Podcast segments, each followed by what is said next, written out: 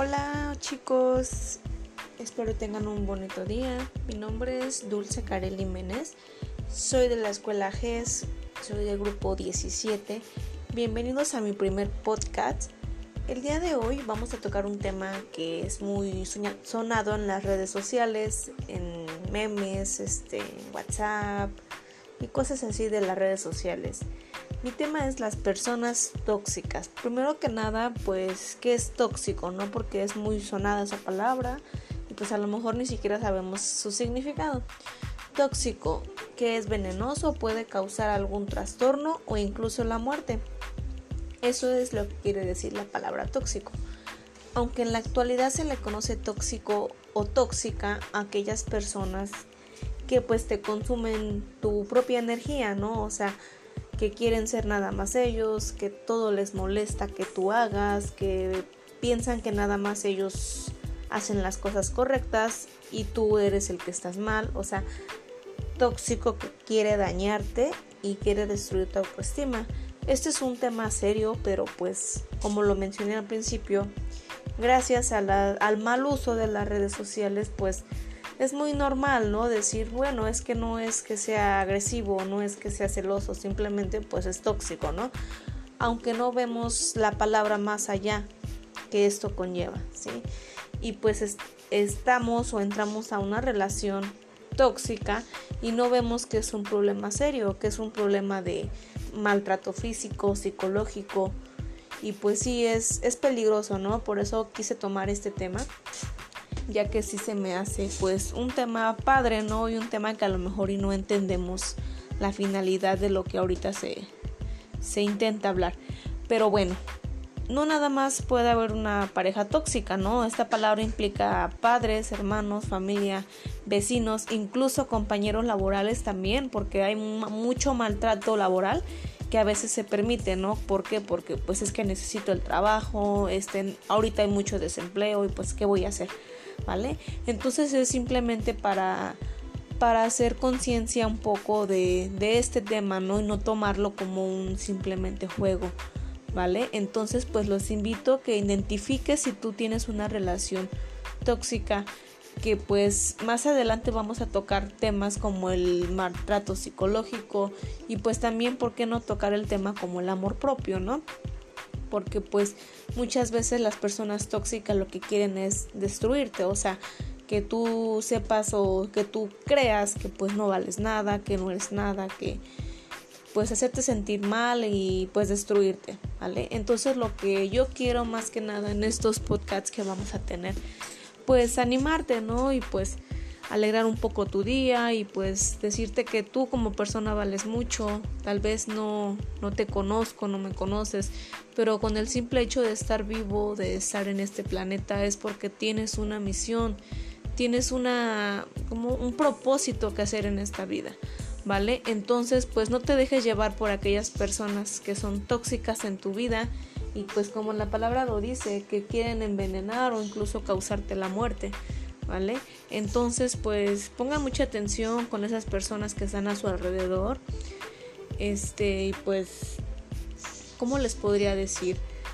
Pues chequen si de verdad pongan en una balanza aquellas personas que pues no te dejan nada positivo, ¿sale? Sino que al contrario, quieren destruir tu vida, quieren este pues este quieren que tú este, escuches sus malos comentarios en ti, ¿vale? Entonces, pues, bueno, eso nada más, este, estar pendientes de, de si tú tienes dudas que tu pareja o, o, tu familia sea una persona tóxica, pues meterte a internet, investigar un poco, ¿no? Lo que es permitido, lo que es como que en plan de, de burla, de juego, ¿no?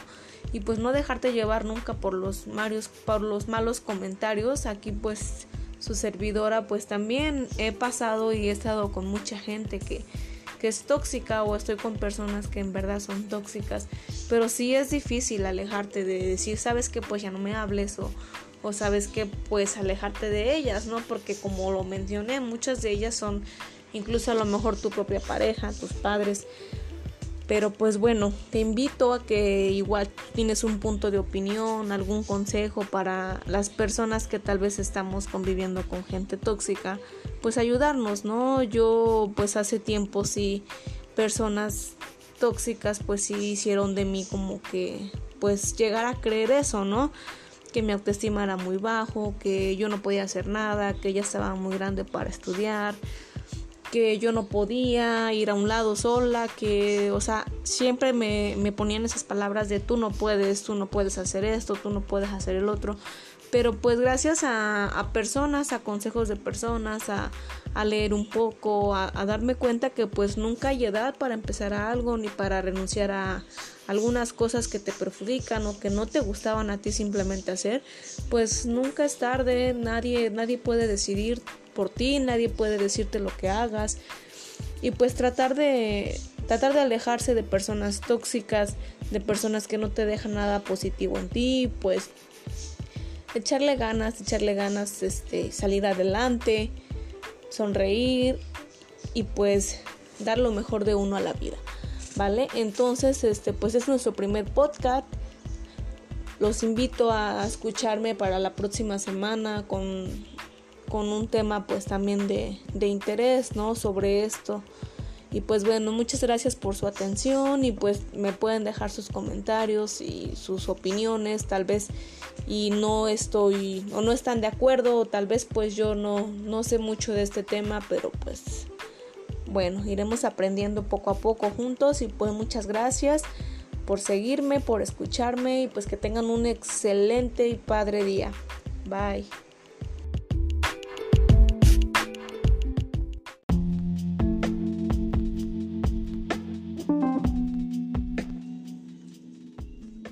Hola chicos, espero tengan una muy bonita noche.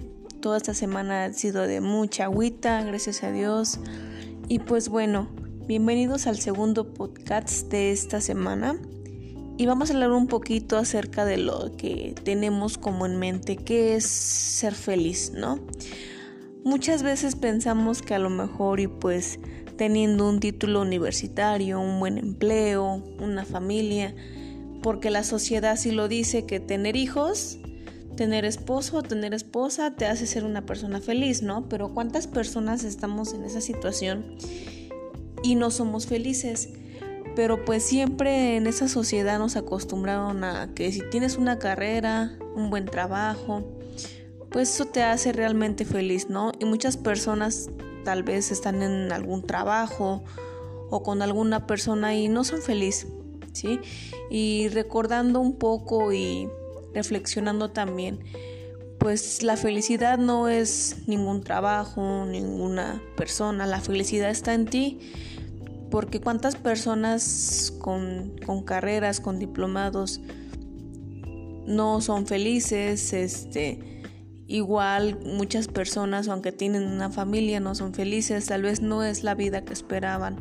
Tal vez por un miedo renunciaron a muchas cosas, por el miedo de seguir algún patrón, por el miedo de ser diferente a los demás, ¿no? A veces estamos tan acostumbrados a hacer lo que las demás personas hacen que eso nos impide saber qué nos hace realmente feliz.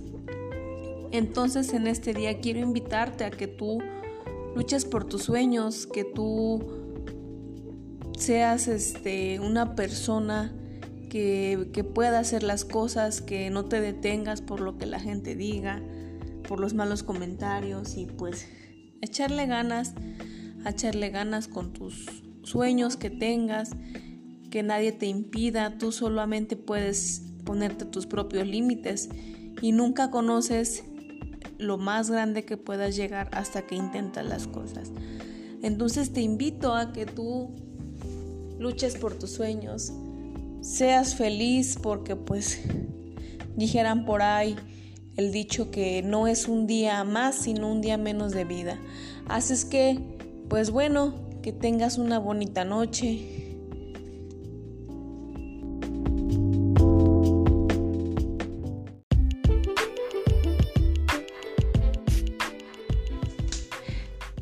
chicos y chicas, muy buenas noches tengan.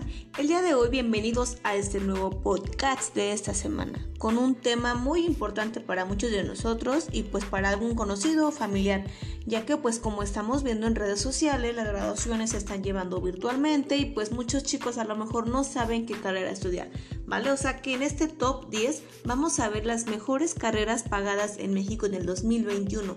Estos son datos aparados por la INCO, Instituto Mexicano de la Competitividad. Así es que quédense con nosotros para poder comenzar. Como dato, queremos anexar que existen 13.5 millones de profesionistas totales en México hasta esta fecha. Y como dato aún más interesante, nos encontramos con que 9.47 millones de profesionistas están trabajando en México, o sea que es un porcentaje alto de más de 2 millones de empleados que se encuentran sin empleo, o sea que pasan a ser profesionistas desempleados. Y bueno, ahora sí, después de darles estos datos, comenzamos con el top de las carreras universitarias mejor pagadas en el 2021. Comenzamos con el número 10, el cual se encuentra minería y extracción que se encuentra con un sueldo mensual aproximado de 13.678 pesos o lo equivalente a 685 dólares. En segundo lugar se encuentra Ciencias de Computación, con un sueldo mensual aproximadamente de 13.699 pesos o 687 dólares. Después tenemos a la Ingeniería Industrial Electrónica Tecnológica, con un sueldo aproximado de 13 mil pesos 788 pesos o 691 dólares. También tenemos la carrera de negocios y comercio, con un sueldo aproximado de 13.824 pesos. En el número siguiente tenemos también ingeniería, pero ahora enfocado en la electricidad y en energías, con un sueldo aproximado de 13.977 pesos. En el siguiente número tenemos a la ingeniería de la información o de los TICs, que están ganando 14.409 mensuales. En el siguiente número tenemos a la ingeniería mecánica metalúrgica, con un sueldo aproximado mensualmente de 14.493 pesos o 727 dólares. En el tercer lugar tenemos a la construcción o ingeniero, civil con un sueldo aproximado de 14.848 o 744 dólares. En el número 2 tenemos a todas las carreras relacionadas con finanzas, de bancas y también seguros, con un sueldo aproximado de 17.050 pesos o 855 dólares. Y en el número 1, como en el 2021 y 2020, está la carrera de Medicinas, Ciencias de la Salud. Por lo visto, eh, sí dio un giro totalmente sobre los empleos de años atrás sobre los de ahorita, debido a la pandemia que se vive al nivel mundialmente. Es un sueldo aproximado de 17.889 pesos. Y pues bueno, esto es el podcast sobre las 10 mejores carreras pagadas y pues con un tema de, de, conversión, ¿no? ¿Piensas tú que son salarios justos? Bueno, pues esperamos vernos en el siguiente podcast. Muchas gracias por escucharnos. Cuídense y saluditos. Bye.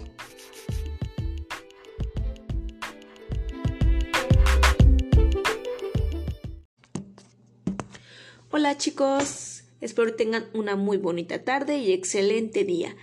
Te invitamos a que te quedes a este mi podcast de esta semana, que hablaré de un tema muy interesante, muy sonado en redes sociales en la televisión sobre la consulta ciudadana.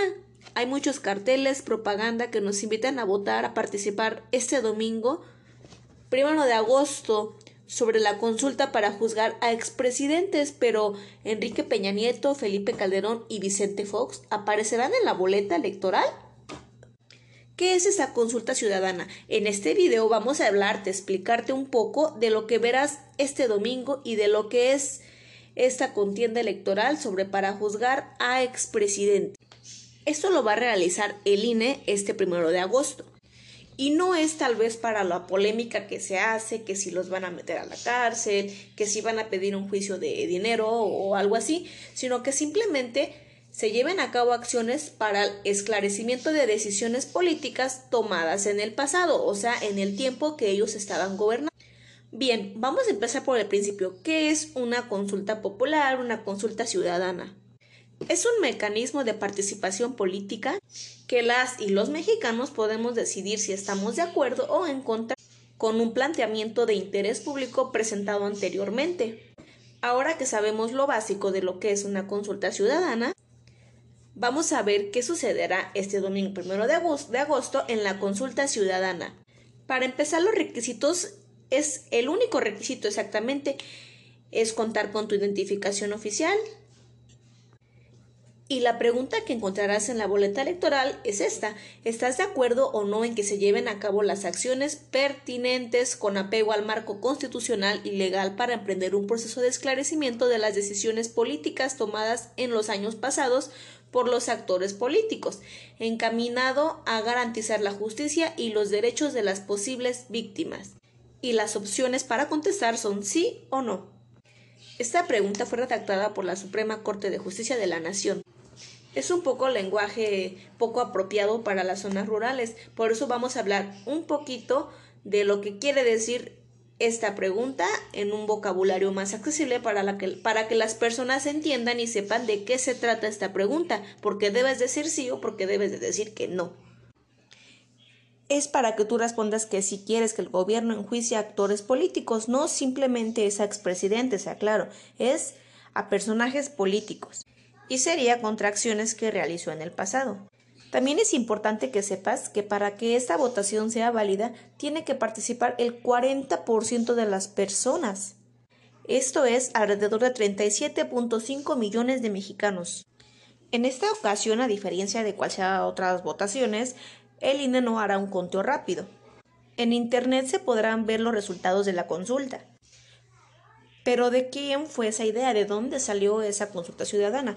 Pues como algunos ya lo saben, es del actual presidente Andrés Manuel López Obrador. Y aunque en la boleta no traiga fotografía en nombre de ningún expresidente, esto va más enfocado hacia ellos. Esto es una idea confusa que pues tiene a todos como que con esa duda, ¿no? Si en realidad vas a votar, vas a tachar por quién quieres que se enjuicie, pero no, o sea, es una pregunta, solo vas a contestar sí o no y pues el INE ha dicho que no cuenta con recursos, por eso no vemos que hay mucha información al respecto, no vemos tantos programas, no vemos tantos comerciales, simplemente hay unas que otras mantas y pues hay que se corre la voz, pero no es un tema muy abierto, no nos han explicado por qué vas a votar o por qué tienes que votar. El INE nunca se ha negado a hacer la, la votación, simplemente que no tienen recursos, solicitaron recursos a la Cámara de Diputados, el cual fue rechazado, a lo que se, se informa aquí en las fuentes de investigación, pero pues bueno, se va a realizar con los menos recursos posibles. Y pues bueno, te invitamos a que votes este primero de agosto, te invitamos a que te informes, te invitamos a que busques alguna información que te sirva a ti y que te quite esa idea de lo que a lo mejor y nos confunde acerca de la votación del primero de agosto. Y pues bueno, este fue el podcast dedicado a la consulta para juzgar a expresidentes, que en sí es pues para políticos abiertamente, ¿ok? Entonces nos vemos en la próxima, cuídate mucho y saluditos, bye. Hola, buenas tardes, tengan todos ustedes un reportaje más, un podcast más. Es en esta ocasión. Hola, espero tengan muy bonita tarde. Bienvenidos a este nuevo podcast de la semana. El tema de hoy es los jóvenes y el COVID. Jóvenes y no vacunados son los más afectados por la tercera ola del COVID en México. Las autoridades alertan de que la edad media de contagio ronda de los 38 años, aunque descartan el endurecimiento de las medidas para frenar el virus. Jóvenes y personas no vacunadas protagonizan la ola de contagios del COVID. Es por eso que muchos estados, si no es que la mayoría, regresan amarillo e incluso unos están en naranja. La edad promedio de los contagios se ha reducido en las últimas semanas a 38 años. La edad media de hospitalizaciones ha bajado de 59 a los 50 años de edad, mientras que el promedio de edad de defunciones cayó de 65 a 59 y 45 años de edad en las últimas semanas. Pese a todo, las autoridades descartan el cierre de espacios y nuevas restricciones. Tampoco se pedirán pruebas negativas a los viajeros ni se impedirá el tránsito de personas no vacunados. Eso es un método que muchos países están utilizando, pero México no ha acatado esto. México sigue este, estando viajes aún sin que les pidan los papeles de vacunación o de la prueba negativa anti-COVID. La pandemia ahora tiene otra cara y en este nuevo contexto las vacunas no nos han llegado lo suficientemente rápido. El punto de recuperación es que en la transición hacia el último escenario, el grupo de población que más ha salido por trabajo y por relajamiento de una epidemia que había cedido hoy se encuentran los más expuestos. Un artículo advierte que durante los primeros meses de la crisis sanitaria el porcentaje de muertes entre personas de menores de 40 años rondaba el 5% y ha aumentado hasta el 15%. Con esto y todo, hay una brecha en registros de casi 20 millones de dosis entre las vacunas disponibles y las que se han aplicado, un tema que ha encendido la polémica mientras el país da sus primeros pasos en la inmunización de personas entre los 30 y 39 años. Solo en la franja fronteriza con Estados Unidos se ha vacunado a mayores de 18 años. Que muchos estados, si no es que la mayoría regresan amarillo, incluso unos están en naranja. La edad promedio de los contagios se ha reducido en las últimas semanas a 38 años. La edad media de hospitalización de 9 a los 50. Hola, espero tengan muy bonita tarde. Bienvenidos a este nuevo podcast. En esta vez vamos a hablar un poco de la educación financiera. Te va a ayudar mucho en tu economía y en tu administración. Así es que quédate con nosotros para escuchar un poco de este tema, educación financiera. Comenzamos. Primero que nada, ¿qué es educación financiera? Educación financiera es un tema que te ayuda a decidir sobre sus recursos financieros y cuáles son sus beneficios. Contribuye a una mejor calidad de vida. Proporciona herramientas para la toma de decisiones sobre los objetivos a, al corto y a largo plazo. Y también te arroja desempeño de las instituciones financieras. Y fomenta la inclusión financiera. Pero, ¿qué es la inclusión financiera? Es el uso adecuado de productos y servicios financieros, como el ahorro, créditos. Al tener acceso al sistema financiero, nos asegura tener mayores oportunidades de escoger cómo invertir en su educación en un negocio o en ahorrar para su retiro. La inclusión financiera es el elemento clave para reducir la pobreza e impulsar el beneficio económico y social.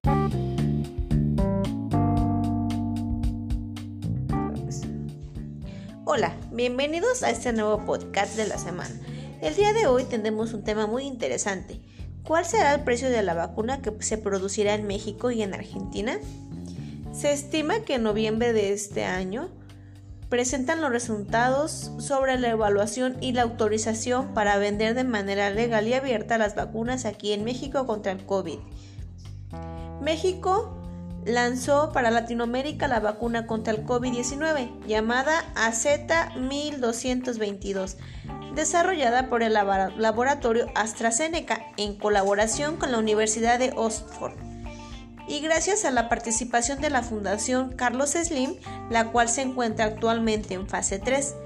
Ante el anuncio, de inmediato saltó la duda. ¿Cuál será su precio? ¿Estará un precio elevado? ¿Será un precio accesible para todo el país? Así es que para el precio se ha establecido cadenas suplido y de manufactura en diferentes partes del mundo. Esas cadenas de suplido tienen costos diferentes. Dichosamente la cadena de suplido que se ha establecido en México y en Argentina inicialmente nos está dando costos menores que en otros lugares en Europa. Dejó en claro que aún no tienen el precio final, se está trabajando en ello, pero no debe exceder los 4 dólares, o sea que hablamos como de 60 a 80 pesos máximo, o sea que es un costo pues accesible para la mayoría de la población mexicana. No tenemos el costo actual por lo que estamos trabajando, pero creemos que no va a exceder de los 4 dólares por dosis, subrayaron en las investigaciones que se están haciendo. Así es que pues esperemos que esta vacuna llegue pronto, que sea vendida abiertamente para que pues las personas que no tuvieron acceso o no tienen acceso a las vacunas, pues bueno, se espera que un promedio del noviembre a diciembre de este año se vendan de 150 a 250 millones de dosis. ¿Participarán mexicanos en las pruebas? Sobre si participarán mexicanos en los ensayos clínicos, la directora general de AstraZeneca mencionó que esa posibilidad no está en este momento considerada. De momento no tenemos estudios clínicos establecidos en México. Sin embargo, dependiendo del enrolamiento que se vaya dando, no descartamos que podemos traer estudios clínicos a México, pero en este momento, en este momento no está en la mesa, refirió. Entonces, pues solo queda esperar un poquito y esperemos que pues esa vacuna la puedan este, obtener muchas personas en el país, ya que vemos que es un precio considerado. Y pues bueno, esperemos que, que llegue pronto para, para poder tener acceso a esta vacuna del laboratorio AstraZeneca.